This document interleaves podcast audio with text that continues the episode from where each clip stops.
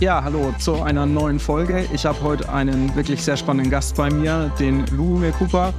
Ähm, wir kennen uns aus unserer gemeinsamen Vergangenheit in der Verpackungsbranche und ähm, ich möchte jetzt gar nicht lange vorweg schwafeln, sondern direkt das Wort an Lubomir übergeben. Lubomir, stell dich doch einfach mal kurz bitte vor. Also, mein Name ist Lubomir Kropa.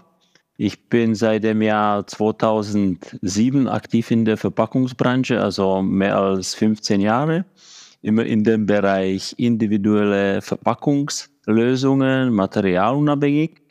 Und vor fünf Jahren hatte ich die Möglichkeit bekommen, in einem Bereich von konstruktiven Wabenverpackungen mein Wissen reinzubringen. Und ich bin jetzt seit Anfang 2019 als äh, Vorstand verantwortlich für das operative Geschäft bei der Firma Nextpack AG tätig in Deggendorf, Niederbayern. Mhm. Und wir sind Entwickler Verarbeiter und Herstellen von nachhaltigen Transport-Schutzverpackungslösungen.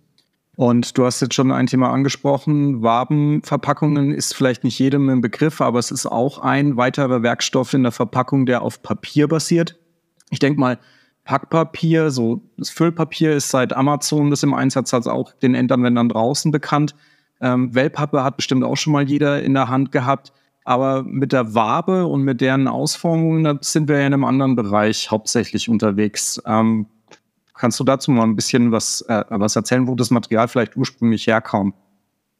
Also das, ähm, die Wabe, äh, auf Deutsch Wabenpappe, auf Deutsch, auf Englisch sagt man Honeycomb. Also warum Honeycomb? Weil das Innenleben der Wabe die Sechskantform hat von den Bienenwaben.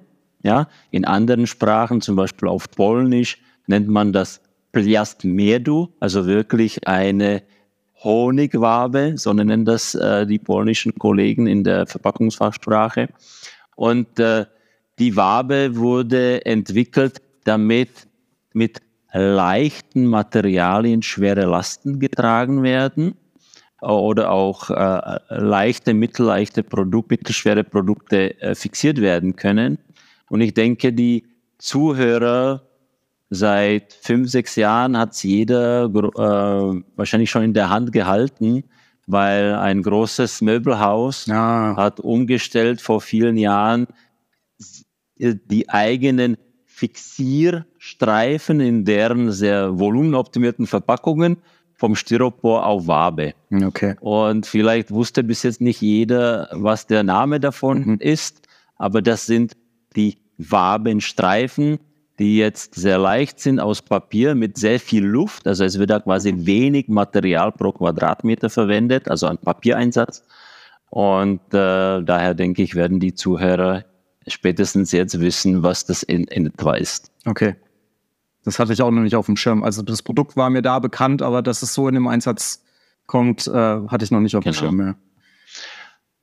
Und äh, vielleicht noch ein Einsatzzweck äh, jeder von uns hat das im Auto, diese, mhm. der variable Boden in der Heckklappe, also das Innenleben der Wabe, diese gezogene Wabenzellen, äh, werden nicht nur mit Papier zu einer Platte verarbeitet, sondern oft auch mit Kunststoffen oder so Teppichen. Das heißt, diese Idee, dass ich etwas Rigides habe, wo innen drin sehr viel Lust, Luft ist, aber stabil, die hat sich quasi durch die Wabenpappe auch unterschiedliche Industrien übertragen, zum Beispiel in der okay. Automobilindustrie. Okay. Und ähm, du vom, vom Fertigungsprozess, wenn wir jetzt uns die Wellpappe anschauen, oder vom Verarbeitungsprozess her, ähm, habe ich ja die Möglichkeit, eine Wabe ähm, zu, äh, sorry, eine, die Wellpappe zu stanzen und zu schneiden und, und so quasi eine konstruktive Form reinzubringen. Wie, wie sind da die Bearbeitungsmöglichkeiten bei der Wabe? Also die Wabe hat gegenüber der Wellpappe quasi einen äh, äh, Vorteil, aber zunächst mal schiebe ich äh, etwas vor die Verarbeitungsarten. Mhm. Also man kann schneiden und stanzen ähnlich wie in der Verpackungsindustrie, ja, mhm. äh, wobei man mit anderen Geschwindigkeiten arbeitet. Äh, also bei einer Wellpap-Anlage, wenn ich das richtig im Kopf habe, so BC-Welle, fährt man mit weiß nicht, 100 bis 200 Laufmeter pro. Äh, die, die neuen Stunden Maschinen geben da ganz schön Gas, Minute. ja, die sind sogar noch schneller, aber du hast recht, also das sind so, ja, mindestens die Menge, ja. Ja, und bei Wabenpappe arbeiten wir wahrscheinlich mit, ja, also in der Herstellerproduktion mit, mh, mm, ja, 20 Laufmetern pro, pro, pro Minute wahrscheinlich. Okay. Ja, also so ganz andere Geschwindigkeit. Okay. Und ähm, die Wellpappe hat ja Kaliber von, was weiß ich, 2 bis äh, 13,6 oder 15 Millimeter, wenn wir an die dreiwelligen gehen. Bei Wabenpappe startet man irgendwo mit äh, ja, 8 bis 10 Millimetern fertiges Plattenformat in der Dicke. Und dann kann man ziehen bis zu ungefähr 95 oder 100 Millimeter Dicke. Okay. Und dann hat man so richtige dicke Platte, in der aber sehr viel Luft eingeschlossen ist. Also die ist sehr leicht. Und ein sehr, sehr großer Vorteil gegenüber Wellpappe bei der Wabe ist, dass sie durch horizontales Stanzen, durch die Plattendicke in einem Arbeitsgang gleich eine 3D-Form bekommt, dass man dann mhm. quasi Nester reindrücken kann. Das heißt, ein Teil der Fläche, nur ein oberes Deckpapier wird ja angeschnitten und dann mit dem Werkzeug weiter in die Tiefe gedrückt. Okay. Zum Beispiel um 50 Prozent der Plattendicke. Also so kann man aus 20 Millimeter Platte einen Zuschnitt haben, zum Beispiel Europalettnas mit verschiedenen Nestern, die eine Vertiefung haben, zum Beispiel 10 Millimeter. Und so habe ich auch Fixierung in zwei Richtungen, in X und Y, ohne dass ich konstruktiv irgendwas falten muss, mhm. äh, verbinden muss und so weiter. Und da ist eben eine Option, die man sich da zunutze machen möchte, kann in den Verpackungsprojekten, dass man mit einem Vorteil, das schon vorgefertigt kommt, sowieso eine Eierschale, jeder kennt eine Eierschale, ist auch ein Teil, oberes, unteres Nest, sogar mit einer Klappfunktion mhm. und so, so in eine Art, auch vereinfacht, auch mit Klappfunktion, kann man die Wabe durch ein Stanzvorgang, einen einzigen Stanzvorgang in Form bringen. Okay. Das heißt, ich, ich kann, ähm, wenn du jetzt sagst, Nest, Nester in eine Platte einbringen, das heißt, ich muss konstruktiv vor Ort gar nichts mehr falten. Der, der Handlingsaufwand im Packprozess kann bei solchen Lösungen reduziert werden. Und ich schaffe es dann auch ja. gleichzeitig, ähm, Volumen auf der Palette im, im, im Lager einzusparen. Ähm, im Vergleich zu, ich sag mal jetzt, aufwendigen ähm, Standsteilen habe ich natürlich auch im Produktionsprozess weniger Abfall. Ja, also ich kann die, die das volle Format nutzen der Platte. Mhm. Das ähm, ja. klingt wie die eierlegende Wollmilchsau. Äh, was sind denn so, so die, die typischen Einsatzgebiete, ähm, ja, wo man sagt, das ist jetzt aktuell schon gängig oder wo, wo siehst du vielleicht auch Zukunftsmärkte für das Produkt? Also äh, gängig ist die Wabe eben als fixierendes Dreh mit unterschiedlichen Formen, mhm. wo man runde, eckige äh, Formate aufnimmt oder äh, komplexere Formate zu vereinfachten Formaten dann eben beim Stanzen äh, ähm, umformen kann, damit man nicht so komplexere Form hat und dass der Produktionsprozess einfach funktioniert das äh, Umklappen. Also wir haben zum Beispiel äh, etwas gestanzt zum, als Produkt zum Schutz von Möbeln, wo wir etwas flach anliefern und durch Steckverschluss entsteht dann durch einen Handgriff eine Schutzecke für Tischplatte, äh, Bürocontainer, Schränke. Ja, und somit wird es flach angeliefert, es ist universell und wird durch einen Handgriff in drei Sekunden in Form gebracht und hält. Also das ist auch sehr, sehr interessant und dann die Scharniertechnik eben des Umklappens um 90 Grad oder Doppelscharnier um 180 Grad ermöglicht äh, auch sehr, sehr gute Fixierung, dass man äh, also Seitenpolster machen kann, äh, links und rechts, so ähnlich wie man es beim PE-Schaum kennt, aber natürlich mit vereinfachten Formen, nicht mit so komplexen Formen. Und im Vergleich zu PE-Schaum, du hast jetzt gerade schon das Material mit in den Topf geworfen, wie sieht es da mit der Kompression und mit der, mit der, der Flexibilität des Materials aus? Also wenn es einmal komprimiert ist, bleibt es wahrscheinlich wie Wellpappe auch flach, ja? Also es genau. geht eher darum, das also Produkt zu fixieren und nicht am, am Bewegen selbst zu hindern, ja? Also die, die Wabe polstert so zwei, dreimal, ja. Mhm. Wenn äh, sie einmal richtig Energie aufnimmt, dann wird sie platt gedrückt, ja. Und äh, somit ist es kein Multishock-Material, ja, aber so zwei Polsterungen äh, äh, kann sie schon ertragen. Das kommt darauf an, eben wie man fixiert. Und äh, natürlich in Kombination mit Wellpappe kann man dann die Fixierwirkung und die Funktion der Verpackung weiter erhöhen oder eben auch in Kombination Schaum. Also wir haben auch ein paar mhm. Lösungen, wo wir zum Beispiel vor allem wegen Oberflächenschutz oder dann eben besserem Abpolstern Schaumeinsätze in Wabenpappen hernehmen, mhm. äh, damit wir eben äh, mehr Leistung aus der Wabe äh, in mehr schutzbedürftige Produkte reinbringen können, äh, vor dem Hintergrund so wenig Kunststoff wie notwendig für den vom Kunden definierten Produktschutz. Okay, das heißt, solche Sonderlösungen, wo man eine Innendecke der Wabe, ich weiß nicht, heißt das dann bei einer Wabe auch Innen- und Außendecke, die, die tragen? Also wir, wir, wir haben das vielleicht noch nicht für die äh, Zuhörer beschrieben. Wir könnten ja. sagen, wenn Sie Wellpappe, die Zuhörer kennen, dann gibt es Welle und äh, Außen- und Innendecke. Mhm. Bei der Wabe sprechen wir quasi von Zelldurchmesser und der Zellhöhe. Das ist später dann die Plattendicke. Und wir sagen, dass es zwei Deckpapiere beidseits gibt. Ja, also mhm. die Wabe definiert man im Zelldurchmesser. Das ist quasi der Abstand der einzelnen Zellen nebeneinander in dem Inneren. Und dann, äh, da nutzt man meistens äh, Wellenstoff 140 Gramm. Es gibt auch Anwendungen mit 200 Gramm Testliner. Und dann die Deckpapiere sind Testliner oder Kraftliner-Papiere, meistens braun. Äh, die sind dann in der Range zwischen 180 bis 300 Gramm, Spezialanwendungen bis 400, 500 Gramm Kraftliner. Und dann gibt es den Bereich, äh, äh, mit dem wir uns jetzt nicht beschäftigen als Nextpack, das ist Displaybau. Da arbeitet, mit, arbeitet man mit weißen Deckpapieren, hochgestrichenen, die auch äh, gut bedruckbar sind. Da geht es eben aber auf Lösungen für Point of Sale, also für ja. Verkaufsstände oder Ver Verkaufspräsentation von Produkten. Okay.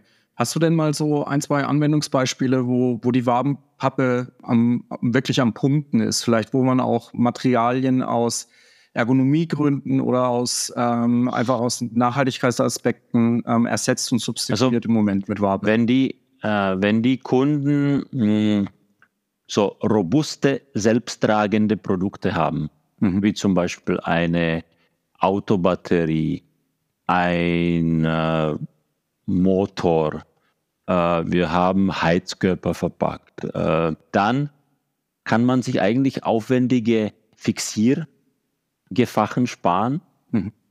und einfache Wabenplatten eben gestanzt mit der Vertiefung äh, so produzieren lassen, dass man die Produkte einfach reinlegt in die Nester und dann nächste Wabenplatte drauf und so weiter nach oben, je nachdem, was dann Gesamtgewicht sich ergibt, um das, damit es ein Exportbehälter aus auf Weltbasis zum Beispiel trägt. Und äh, dann hat man sehr, sehr schnelles Handling, weil man hat bis auf die Zwischenplatten, die als Fixierplatten und Tragbrück, Tragbrücken funktioniert kein anderes Verpackungsmaterial mhm. und die Gesamtlast wird dann über einen Außenring auf einem Exportbehälter getragen. Also das ist zum Beispiel so eine Lösung. Ja? Äh, dann Schutz im Möbelbereich, eben mhm. Ecken, Kanten oder Abstandhalter, so reine Zuschnitte. Ähm, äh, das ist auch sehr, sehr beliebt. Und äh, wo wir immer wieder Anfragen haben, es gibt im Markt die Anwendung mit äh, selbstklemmenden Schaumpads, mhm. wo Kunde, wo in vielen Anwendungen wir darauf gekommen sind, dass der Kunde eigentlich keine Polsterung braucht und keinen Oberflächenschutz, sondern diese Pads als reiner Abstandhalter dienen. Ja. Und in dem Bereich kann man die Wabe mit ähm, selbstklebende Ausrüstung bekommen, abgedeckt mit Silikonpapier. Und äh, dann kann der Kunde positionsgenau äh, sich diese Pads eben dort ankleben, dass er die, den Abstand oder die Produktfixierung im Karton bekommt. An der Stelle nochmal von mir ein Hinweis auf die Folge mit Yischel Metin. Ähm, spannender Punkt. Da ging es unter anderem darum, die äh, Packgutanforderungen genau zu beschreiben, also ein Lastenheft für seine Produkte zu erstellen, ähm, was denn tatsächlich notwendig ist bei der Verpackungsentwicklung und was an, an konstruktiven und funktionalen Eigenschaften die Verpackung dann tatsächlich auch haben muss.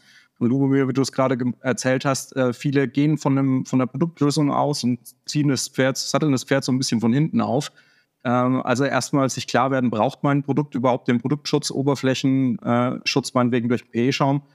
Oder kann ich das nicht einfach mit einer Fixierverpackung ähm, aus einer Wabe wahrscheinlich ja, einfacher lösen und bleibt dann vielleicht sogar bei einer Monomateriallösung, die ich so, wie sie ist, einfach in die Papiertonne wieder schmeißen kann. Spannendes Thema, also auf jeden Fall. Ich würde das, wenn ich nur keinen kleinen Einschub aus meiner Praxis äh, reingeben darf, äh, wenn man sich so Projekte im Unternehmen vorstellt, Projekt, Produktneuentwicklung als so DIN A4-Papier, dann ist auf die Verpackung ein Bereich, ein kleines Eckchen mhm. auf diesem DIN A4-Blatt. Noch. Aber die Verpackung noch, ja. Aber äh, die Empfehlung ist, äh, bitte beschäftigen sich Sie mit der Verpackung zu der Produktentwicklung und zu Ihren Logistikprozessen so schnell wie möglich am Anfang. Das kostet nicht viel Zeit, aber das bringt Ihnen den Vorteil, dass Sie später auf jeden Fall eine Verpackung haben, die zu Ihrem Prozess passt. Und oft ist es besser, bei der Produktentwicklung hier und da ein bisschen mehr Versteifung und Robustheit reinzubringen. Es kostet nicht so viel Geld, ja, und bessere Verschraubungen. Und dann können Sie bei der Verpackung haben Sie viel mehr Freiheit mhm. und äh, schnellen Prozess. Ja, wahre Worte, weise Worte vor allem. Ähm, ich kann es nicht oft genug predigen, aber es wird immer wieder hinten angestellt. Verpackung ist halt für trotzdem für viele der Anwender draußen noch ein C-Artikel und nicht alltägliches Business. Für uns ist es 100 Prozent und ähm, deswegen, wenn solche Fragen zu solchen Projekten sind, äh, sind Experten wie Lubomir oder ich die richtigen Ansprechpartner, ähm, um dann eben schnellstmöglich die richtigen Materialien auch zum Einsatz zu bringen. Ja. Ja, cool. Lubomir, wenn ich jetzt noch dran denke, ähm, es gab vor ein paar Monaten im Markt mal ein Thema, dass Holz und Paletten extrem knapp wurden. Ja, und Verfügbarkeit und auch die Preise vor allem gingen durch die Decke. Und gerade das war oft ein Treiber, sich um alternative Materialien zu bemühen. Ähm, wo kann man denn da mit der Wabe punkten? Im Vergleich jetzt also mit der Wabe. Mhm. Ich würde über zwei Themen sprechen. Äh, Einwegpaletten und Behälter. Mhm. Äh, die Wabe trägt sehr viel Last. Pro Quadratzentimeter kann eine Wabenplatte äh, 5 Kilo tragen. Das heißt, eine Tragplatte gut unterfüttert mit Füßchen aus Wabe oder aus Kartonhülsen mhm. ist ein sehr stabiles Produkt, was die Last nach oben sehr gut tragen kann. Äh, Unternehmen, die ihre Logistikkette gut im Griff haben, zum Beispiel wenn sie viel Inhouse-Logistik haben, äh, dann denen ist es auf jeden Fall zu empfehlen, man muss einfach nur mit dem Logistiker und den Gabelstaplern sprechen, dass man so eine Palette ein bisschen anders bewegt, nämlich nicht den letzten halben Meter auf dem Teer oder Lagerboden schiebt, mhm. weil da ist natürlich die Verklebung der Wabenpappe mit der oder Platte mit den Füßchen, da ist sie ein Schwachpunkt, ja. Mhm. Aber äh, wenn man das will, dann kann man damit sehr viel Geld sparen äh, und einfach mal eine interessante Alternative zu Holz haben. Ja, mhm. also das ist der Bereich äh, Handlingslogistik. Wir haben zum Beispiel unsere Kleinserienaufträge fast alle auf Wabenpaletten im Stickgut umgestellt und wir haben fast äh, gar keine Beschwerden. Äh, wir erklären es immer den Fahrern und die haben mhm. gelernt, damit umzugehen. Und der zweite Bereich ist Kisten, vor allem so Sondermaße und große Kisten, wie ich schon am Anfang gesagt habe, die Wabenplatte kann in der Fläche viel Last tragen. Das heißt, wenn ich sie in der Mitte belaste, äh, kann sie gegenüber der Wellpappe schon auch etwas tragen. Und hier in, Ver in Verbund mit, äh, also da gibt es zwei Anwendungen. Entweder komplette Kisten aus Waben, mhm. weil dann habe ich auch guten Durchstoßschuss von außen. Das wollen auch viele Kunden. Falls jemand gegen die Kiste fährt, weil das sind sie gewohnt vom Holz, ja. dass da quasi nichts beschädigt wird. Und in Kombination mit Wellpappe oder gutem Kantenschutz können Wabenkisten auch sehr hohes Gewicht tragen. Ist auch sehr interessant. Und der dritte Anwendungspunkt als Teilkiste, also viele Kunden haben äh, Wellpappkisten, wo sie einen stabilen Deckel brauchen, dass man das aufeinander stapeln kann und gut umreifen kann.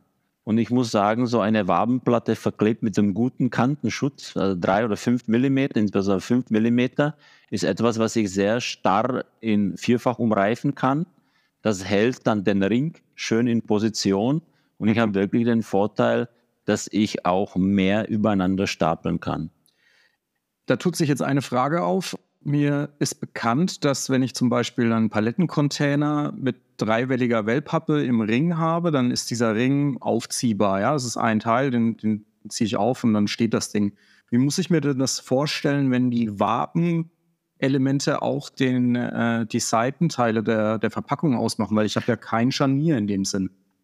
Ja, da gibt's ähm, eine Technik, wenn der Kunde reine Papierlösung haben möchte, dann kann man sich das so vorstellen, Kiste hat ja vier Teile, also der Ring hat mhm. zweimal Stirnseite, zweimal Längsseite. Meistens machen wir das so, dass die Längsseite ein reiner Wellpapp-Zuschnitt ist, ja, mhm. äh, und die Stirnteile haben außen und innen eingeklebten Kantenschutz der dann als eine Art Führung funktioniert, wo ich diese Längsseite reinstecken kann. Okay. Ja. Das heißt aber für mich, das heißt, ich habe unterschiedliche Bauteile auf unterschiedlichen Paletten oder gibt es das dann auch im Set? Das gibt es dann auch als Set. Wir haben sogar ja. eine Variante entwickelt, dass wir über ein Wellpapp-Scharnier die Stirnseite zum Boden, der auf Palette angetackert ist, äh, mhm. äh, verklebt haben, angebracht haben. Das heißt, der Kunde kriegt er ein Set, muss nur die Stirnteile ausklappen, die sind ja mhm. fest verbunden, kommen dann fest in Position und muss nur die Längsteile quasi reinstecken.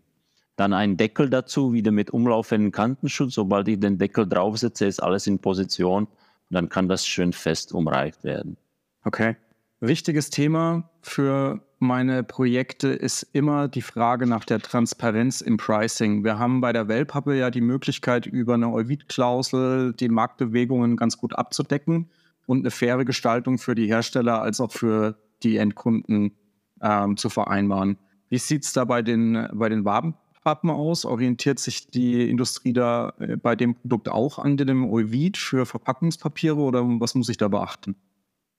Also wir orientieren uns auch an Euvid, ähm, der irgendein Mischindex aus Wellenstoff, Kraftleiner mhm. und Testliner ist und sind da dran angelehnt und geben dann einfach den Materialanteil in der Gesamtverpackung aus. Ja.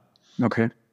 Man auch sagen muss, bei der Wellpappe ist äh, der Produktionshergang also viel äh, automatisiert in höheren Geschwindigkeiten. Deswegen ist jetzt Anteil an Material oder Maschinen ein bisschen gering, also geringer als, als es ja, der okay. der Fall ist. Ja. Und dann gibt es noch einen, ein großer Unterschied, wenn man also wirklich dicke Wabenplatten hernimmt für irgendein Projekt. Wir haben Projekte, wo wir 50er Wabenplatten stanzen. Dann hat man einfach nicht so viel Stück auf einem LKW. Mhm. Also die Ausgang, Logistikkosten äh, zur Verarbeitung, von der Verarbeitung äh, zum Endkunden sind pro Stück ein bisschen anders als bei Wellpappe. Zum Beispiel BC-Welle mit Kaliber 7 mm haben wir meistens 250 Stück auf einer Palette. Mit 20 mm haben wir dann nur 100 drauf, ja. Also Leute, nochmal Empfehlung von mir, schaut euch unbedingt die maximale Palettierungshöhe in eurem Lager an. Vielleicht kann man solche Sachen dann auch im Block stellen oder in ein, in ein wirklich das Hochregal perfekt ausnutzen, ja, und vielleicht auf die zwei oder zwei Meter zwanzig Höhe gehen, weil jeder Zentimeter ist da wahres Geld wert. Gerade wenn ich mir die Logistik überlege, ist das mit der vielen Luft in der Wabe ja noch mal schlimmer als bei der Wellpappe. Was ist denn so euer Liefergebiet? Macht ihr auch äh, Lieferungen vom Süden Deutschlands bis Hamburg hoch oder sagst du, das ist über logistisch macht das überhaupt keinen Sinn? Es kommt drauf an, welche Gesamtidee und Konzept hinter der mhm. Lösung steht. Ja, also wir verkaufen unsere Verpackungen so wenn es individuell entwickelte Lösung ist, auch konfektioniert, weil wir bei der Nextbox nicht nur spezialisieren auf das Entwickeln und Verarbeiten, sondern maßgeschneiderte Konfektion, also das in Set bringen einer fertigen Lösung ist unser nächster Standbein, wo wir dann ne neben Wabe auch Wellpappe oder andere papierbasierte Materialien verklebt mit Kantenschutz mhm. mit reinbringen. Dann kann so eine Lösung äh, auch mehrere hundert Kilometer sie wirtschaftlich darstellen, ja. Ja. Weil wenn der LKW 1000 Euro kostet, ich sage so von Niederbayern 1000 Euro, das ist wahrscheinlich so Berlin, Hamburg, Frankfurt, ja, also drei Viertel Deutschlands. Und ich habe äh, 1000 oder 2000 Verpackungen äh, an Bord, dann ist es 1 Euro oder 50 Cent. Mhm. Ja. Ja, es ist, also, auf jeden Fall ein Thema, weil äh, ich, ich denke mal, ähm, Hersteller wie euch von der Komplexität, von der Integration und von dem Know-how, was ihr habt, die gibt es nicht so häufig wie die Weltpappenhersteller mittlerweile da draußen. Das ist schon eine Spezialität.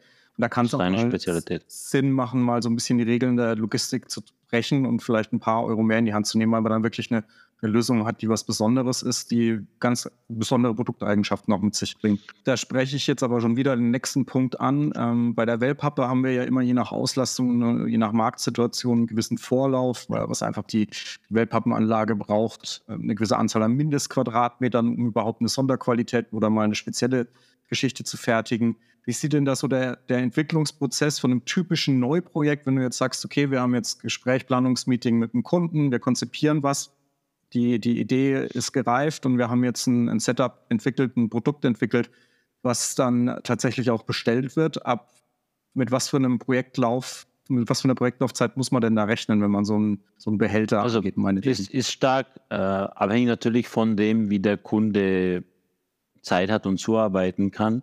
Mhm. Aus unserer Erfahrung ist das so, wenn die Aufgabenstellung stimmt und da äh, sind wir auch mit unserer Beratung einfach äh, dabei, den Kunden zu unterstützen, was benötigen wir, damit wir sehr schnell ja. performen können. Und wenn die Informationen da sind, sind es meistens zwischen vier, sechs Arbeitstagen zum ersten 3D-Konzept. Also ich muss sagen, dass seit Corona von zehn Projekten Minimum acht basieren auf zur Verfügung stellen von 3D-Daten. Ja. Das heißt, und die Kunden schätzen das sehr, wenn äh, es engen Kontakt zur Technik gibt. Das heißt, bei uns fast in allen Meetings mit den Kunden, die wir videomäßig äh, machen, ist neben äh, Verkauf, Projektmanagement, zum Beispiel meine Person, auch unsere Entwicklung mit dabei äh, und der Kunde auf der anderen Seite. Und oft entwickeln wir oder verfeinern wir direkt in der Meeting. Und danach wird der Muster. Das heißt, das ist sehr, sehr schnell, sehr individuell. Das schätzen die Kunden. Und wenn das Muster stimmt, dann haben wir im Haus spätestens nach drei Wochen Stanzwerkzeuge. Die sind ein bisschen komplexer als in der Wellpappindustrie. Andere Stanzlinien, kann man vielleicht später drauf äh, äh, zu sprechen kommen, wenn interessiert. Ja, klar. Und äh, Materialien sind auch innerhalb von ja, maximal vier Wochen da. Das heißt, nach Freigabe des Musters können wir spätestens vier Wochen später fertigen. Mhm. Wenn wir Werkzeug benötigen, Vorlaufserie können wir auch am Plotter machen, also als Kleinserie abbilden, wenn es äh, pressiert. Also das sind ähnliche, also ähnliche Projektlaufzeiten wie bei der Weltpappe, würde ich okay. sagen. Ja, gut ja. zu wissen. Dann kann man das schon ja. vorne vor, vorab gleich mit eintakten. Und wie du schon am Anfang erwähnt hast, wenn man in seinem Produktlebenszyklus nicht bis zum Schluss wartet, sondern von Anfang an die, die Verpackung mit einbezieht, kann das ja parallel auch laufen. Ja, es sind ja ist ja kein, muss man nicht das vollendete Produkt zum Schluss da haben. Man kann es ja es ist jetzt, lassen. Äh, es gibt zum Beispiel das Papierfaserprodukt, rein basiertes äh, Papierprodukt, was man auch als äh, Formlösung, äh, fertig, fertiges Formteil mhm. bekommen kann. Äh, das lässt sich ja nicht so einfach bemustern. Ja, da muss yeah. man schon in Werkzeug investieren. Und bei der Wabenpappe, wenn die Kunden Projekte mit Wellpappe kennen, ist das genau das gleiche wie, wie Wellpappe. Also ich kann alles eins zu eins bemustern, äh, wie dann fast später von der Maschine kommt. Mhm. Ja, wir haben da unser ähnlich äh, eigenes System entwickelt, dass wir zum Beispiel, wenn wir Nester drücken und so weiter, schneiden wir am Plotter vor und drücken mit einfachen Holzformen dann an der Stanze ohne Werkzeug, okay. dass man da mhm. quasi seriennahe Qualität dann auch sieht oder auch Genauigkeit. Und auch für die äh, Scharniere, die sogenannten V-Scores, wo man Wabe um 90 oder 180 Grad umklappen kann, haben wir eine kleine manuelle hydraulische Stanze, wo wir das auch einfach maschinell mhm. drücken können. Also da gibt es so ein paar Krücken, die wir uns zurechtgelegt haben, dass der Kunde sehr schnell Muster bekommt, wie er das von der Wellpappe gewohnt ist. Ja. Anders ist es mit der Bedruckung. Da ist man nicht so flexibel. Ja. ja. Okay. Und ähm, wenn du jetzt sagst, typische Produktionslosgröße, die euch Spaß macht, wo, wo es da los? Also du hast schon angesprochen, Kleinserien wenn's, oder Vorserie, wenn es mal sein muss, auch über einen Plotter, aber ich denke, das ist nicht so das Standard. Was, was sind so im Behälterbau ähm, also, Größen, mit denen die Kunden rechnen müssen? Also im Behälterbau geht es dann halt so ab ja, 200, 300 Behältertypen von einer, einer mhm. Größe. Im Kleinserienbereich geht es ab Stückzahl 1 bis, was weiß ich, 500, okay. je nachdem, ja. wie groß das Teil ist, Vernutzung von einer Platte. Und beim Stanzen geht es in den Bereich ab 300 bis 3, 5, 10.000 Stück, ja. Also halber ganze LKW ungefähr Abnahmemenge oder mindestens ein Viertel LKW das ist aber dann nur Logistiksache. Hauptsache, mhm. der Kunde hat ein Konzept, wo er sagt, darauf setze ich. Es gibt einen Halb- oder Jahresrahmen. Und dann kann man äh, ins Werkzeug investieren und sich die Teile okay. auch zum Teil ans Lager legen als fertige Produkte. Ein, äh, ein Thema habe ich noch mit in das Gespräch jetzt reingebracht, weil es tatsächlich einen konkreten Anwendungsfall gibt. Ich bin auf der Suche gewesen nach einer Lösung, die Substitut für eine Holzkiste wird oder werden soll. Allerdings mit der besonderen Auflage, dass es im Luftverkehr unterwegs ist und dort eine, einen Eingreifschutz bzw. Manipulationsschutz einfach ähm, geben muss. Gibt es da auch eine Lösung, die man mit solchen papierbasierten Formen äh, abdecken kann? Also wenn ich gerade jetzt an eine, an eine meinetwegen eine Eurokiste oder sowas denke? Also wir haben für Kunden äh, einige Behälter entwickelt auf der äh, mit dem Grundmaß Viertel, halbe und eine ganze mhm. Europalette oder auch Sondermaß. Und ähm, gerade durch den umlaufenden Kantenschutz im Boden- und Deckelbereich habe ich ja die Wabenplatten eingefasst. Mhm. Und somit ist das in sich geschlossene äh, Oberfläche, wo kein Eingreifen, also so Einstecken von Handy äh, nicht möglich ist. Ja. Und somit diesen Anforderungen äh, Manipulation, Sicherheit okay. entspricht. Okay, cool. Ganz spezieller Einsatzzweck, aber ich äh, ich war wirklich auf der Suche nach was und stößt du schnell an deine Grenzen, wenn es mit, mit Wellpappe ist, weil Wellpappe halt immer irgendwo eine Falz hat oder irgendwo eine, eine, eine Stoßkante, wo dann ein Eingriff noch möglich ist, außer du äh, gerade in dem großen Bereich, ja. Genau. Okay. Ähm, du bist gerade vorhin nochmal eingegangen auf die Bearbeitungsmöglichkeiten und auf die Schneidlinien. Äh, was waren da die Unterschiede oder was gibt's, was muss ich beachten, wenn ich in, an so eine Konstruktion rangehe? Also was, was man beachten muss, ist, wenn man in individuelle Standsform geht, zum Beispiel Drücken von Nestern, ja, mhm. dass man im Gegensatz zur Wellpappe ein bisschen größere Abstände einhalten muss. Äh, also wenn wir, wir haben zum Beispiel verpackt äh, Rasiergeräte, also da sind die Handstücke, die man in der Hand hält und dann die äh, Schneidpatronen, die man wechseln kann. Und äh, da kann man in der Wellpappe Abstände machen beim Stanzen von vier Millimetern zum Beispiel, einzelne ja. Fenster voneinander. Das geht bei Wabenpappe bei dem Drücken nicht, weil die Zelle hat ja einen Durchmesser, die kleinste Zelle von acht Millimetern. Mhm. Ja. Und meistens arbeitet man in dem konstruktiven Bereich mit der Zellweite von 10. Das heißt, wir brauchen Minimum Abstand von ja, 20 Millimetern, weil dann da hat man immer eine stehende Zelle dazwischen mhm. und dann bleibt der Steg, der stehen bleiben soll und links und rechts daneben wird er gedrückt, dann bleibt das ja stehen. Ja, und das ist ja. so unsere Erfahrung und das können wir dem Kunden relativ schnell sagen, ob die Form möglich ist oder eben nicht möglich ist. Oft kommen die Kunden zum Beispiel eben zu uns, dass man, sie wollen ja die komplexe Form zum Beispiel haben wir verpackt äh, Sicherungsgerät für Kletterer mhm. ja, oder Baumschneider, was ja sehr, sehr komplexe Form hat. Äh, also sehr diffizil, viele Kurven, Ecken. Aber man kann so eine Form dann vereinfachen, viel mhm. mehr äh, klar äh, gerade Linien ziehen. Man muss jetzt nicht überall das Produkt fassen, sondern sag mal so an fünf, sechs Punkten. Ja. Und dann ist das nächst, nächst größer als das Produkt, aber die Schneidform ist dadurch viel einfacher. Und wenn da der Kunde offen ist, da mit uns diesen Gedankengang durchzugehen, dann gibt es da auch Möglichkeiten, solche komplexere Formen durch vereinfacht oder Produkte, äh, Produktformen durch vereinfachte Fixierformen sicher zu fixieren. In dem Stanzprozess gibt es da irgendwie eine Absaugung, weil ihr bearbeitet ja ähnlich wie in der Wellpappe Papier in mehreren Lagen und durchtrennt es auch wirklich. Also gibt es da viel Staubentwicklung, ähm, was dann später die ähm, Produkte besonders es schützen müsste, oder?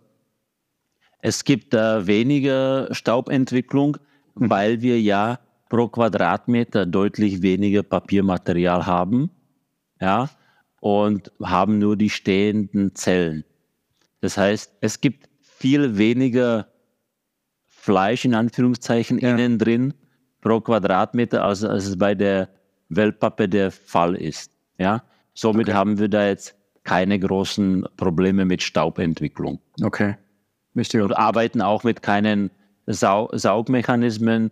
Ja. Das Auswerfen funktioniert meistens über PU-Schäume mit mhm. unterschiedlichen Härten. Und riesengroßen Unterschied haben wir vorher kurz angesprochen. Äh, ganz andere Werkzeuge als in der Wellpappe. Wir arbeiten mit Stanzlinien, die nicht glatte Messer haben, sondern gezackte, wie man das von einer Holzsäge kennt. Okay. Weil ich sagte vorhin, die Wabenpappe äh, trägt Gewichte bis zu 5 Kilogramm pro Quadratzentimeter, also 10 Millimeter auf 10 Millimeter. Und die Flächenlast ist sehr hoch. Mhm. Deswegen geht man mit gezackten, also spitzen Messern in die Wabe. Somit schwächt man die Widerstandskraft des Deckpapiers, der über die Zellen produziert wird. Und dann schneidet man quasi in was Weicheres, so, so Butterartiges, eben durch die Zelle nach unten. Ja?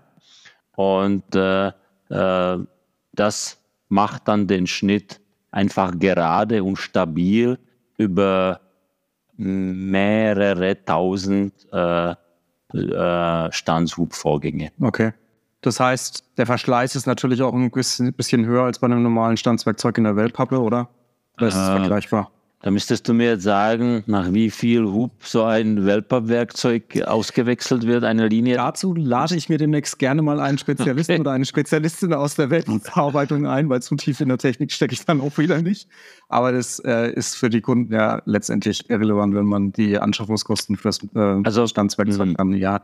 Also, Ab und zu muss man ja. vielleicht die Linien ein bisschen nachschweißen ja. oder nachschärfen. Ja. Aber wir haben noch kein Werkzeug zweimal gebaut auch nicht nach äh, 50.000 Hub. Also unsere Losgrößen sind irgendwo in dem Standsbereich zwischen 1000 und 5, äh, 5 bis maximal 10.000 Stück, je natürlich nach Größe des Teils, ja.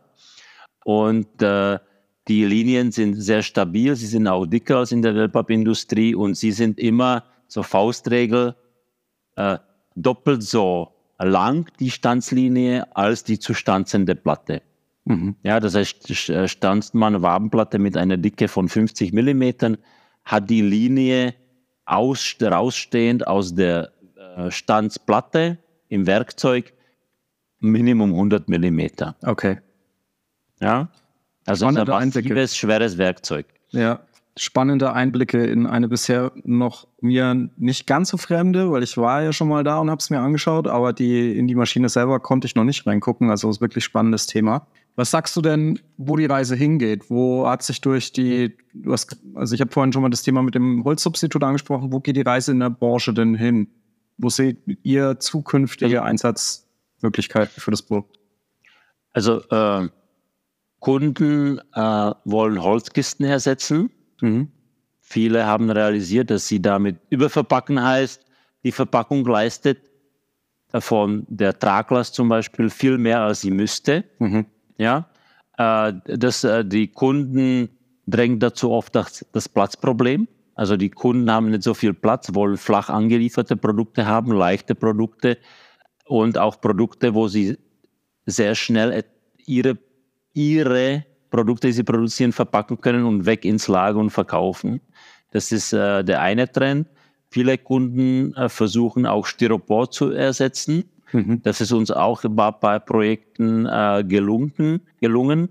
Bei vielen Kunden ist noch äh, wichtig, vom Styropor ähm, weiß man, dass es klemmen kann, dass es keine Wasser, dass es kein Wasser aufnimmt, ja. Mhm.